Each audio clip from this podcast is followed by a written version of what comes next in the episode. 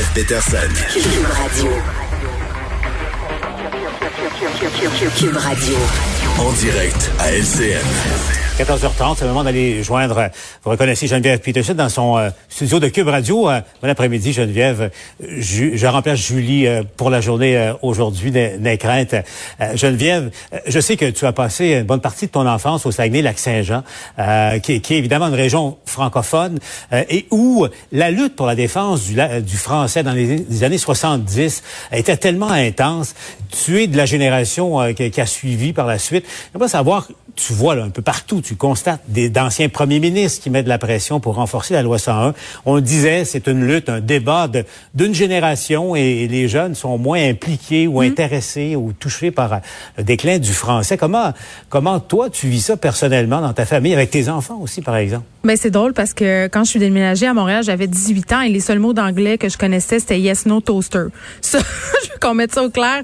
Euh, tout de suite en partant, je me suis jamais vraiment posé la question euh, en fait euh, sur la langue anglaise avant d'habiter la ville de Montréal. Puis tu le dis, je fais pas partie de la génération euh, au- au- qui ont dû se battre pour euh, la pérennité du français. Les gens de mon âge, moi j'ai 38 ans, là, pour la plupart d'entre nous, on n'a pas un rapport très très euh, politisé à la culture, euh, à la langue, pardon. Et c'est là où je pense qu'on a peut-être un problème, euh, Paul, parce que comme plusieurs combats qui ont été menés avant nous, par exemple, moi pendant le premier référendum, j'étais pas née. Au deuxième référendum, j'avais 11 ans, fait que regardais ça un peu aller euh, bon an mal an de loin, mais je comprenais pas vraiment les enjeux. Et ces batailles-là, pour moi, c'était pas mes batailles, c'était les batailles des gens euh, qui étaient nés avant moi. Et comme toute chose qui a été menée avant soi, on prend ça pour acquis. Tu sais, je comparais ça peut-être aux luttes féministes des années 70. Moi, je suis née en 82. Il y a des femmes qui se sont battues pour que j'aie le droit de travailler, pour que j'aie le droit de faire plein d'affaires. Moi, je, je, je nais là-dedans. Je prends ça pour acquis. Même chose pour la langue française. Donc, j'ai jamais trouvé euh, que la question du franglais, tout le débat qu'on a sur la langue, c'est un débat qui m'enflammait vraiment beaucoup jusqu'à tout récemment. Pour vrai, là, euh, puis c'est là où j'ai envie un peu de faire mon meilleur culpa puis d'inviter euh, peut-être les gens de mon âge à réfléchir. Moi, je suis autrice dans la vie.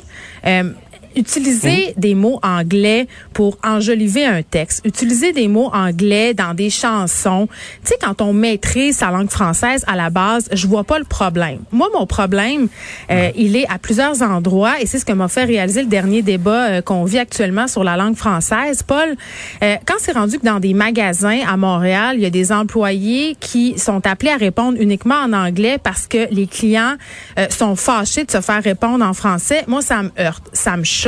Et quand je vois la syntaxe aussi anglophone s'immiscer sournoisement dans la langue parlée courante et commune, quand je vois des ministres aussi au point de presse utiliser euh, des anglicismes à répétition, je me dis ah là peut-être qu'on est en train de vivre cette assimilation euh, dont on a très peur et avec raison. Parce que euh, et je signale, il y a quelque chose de particulier aujourd'hui, Geneviève, non seulement le fait que c'est pas Julie qui est avec toi, mais euh, à LCN, je sais qu'à Cube, ils ont pu entendre ton point de vue. À LCN, il y avait, tu sais, la, fameuse alerte, euh, la, pratique d'alerte là en cas de situation dramatique. Donc, on a perdu. euh, là, on est revenu en onde. Je resalue les auditeurs de, de LCN, Geneviève.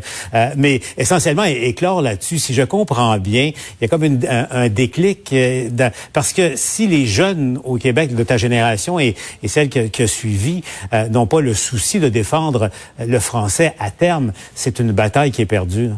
Ben oui, puis je pense qu'on devrait euh, avoir une petite réalisation euh, au niveau collectif par rapport à la langue, mais je pense pas que policer, euh, faire la police du français, ça va être une stratégie qui va être tellement gagnante avec les jeunes. Moi, je pense que pour intéresser les jeunes au français, il faut les intéresser aux livres, il faut les intéresser à notre culture, euh, parce que c'est ça le danger en consommant la culture qui se globalise de plus en plus, en écoutant des trucs en anglais, ben on va la perdre notre rapport euh, à notre culture, puis on va on va le perdre notre rapport au français. Faut intéresser les jeunes à leur culture, faut redonner cette fierté-là de parler français aux jeunes Québécois, aux jeunes Québécoises.